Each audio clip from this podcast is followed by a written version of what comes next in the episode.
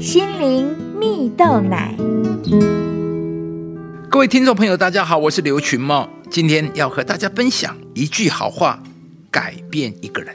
有一个故事说到，有两位好朋友结伴搭乘计程车，下车时，其中一位乘客便开口跟司机说：“司机先生，搭乘你的车让我感到十分舒适，谢谢你。”司机不敢相信的瞪大了眼睛，转过头看着他们。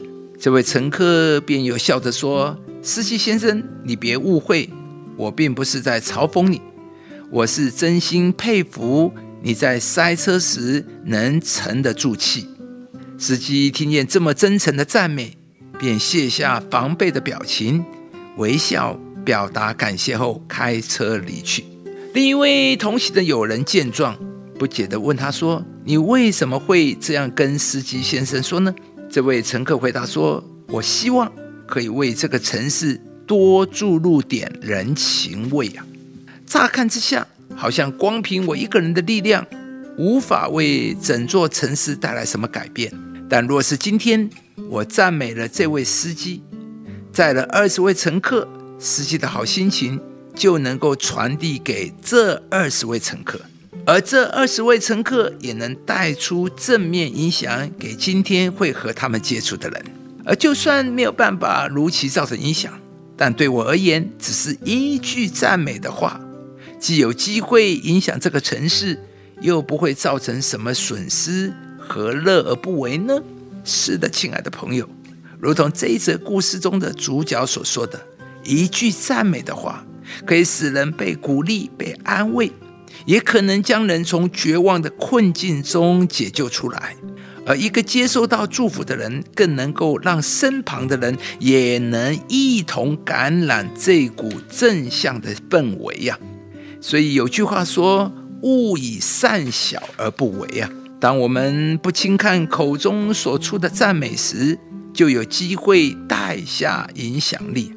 在圣经中有一句话说到：“污秽的言语一句不可出口，只要随时说造就人的好话，叫听见的人得益处。”这里所说的造就人的话，就是指的是对人有帮助、有鼓励、启发人的话语。在圣经中，耶稣就是那位常常说造就人话的人。耶稣的门徒有许多是再平凡不过的人呢。譬如彼得原本只是一位渔夫，个性也非常的冲动，甚至还曾三次否认自己跟随过的耶稣啊！但尽管彼得是这样软弱的人，耶稣却说他是磐石，将来教会要建造在这个磐石之上。耶稣的话造就了彼得的一生，引出了彼得的最好。后来，彼得便因此成为一名非常卓越的教会领袖。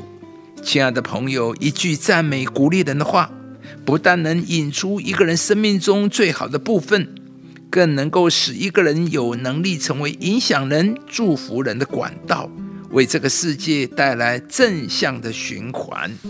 今天，让我们一起学习说造就人的好话吧。当你开始用话语建造人的生命，引出人的最美好时，你将看见人的生命因你而改变，你所在的环境也将变得更加明亮美好。人必吃口里所出的果子。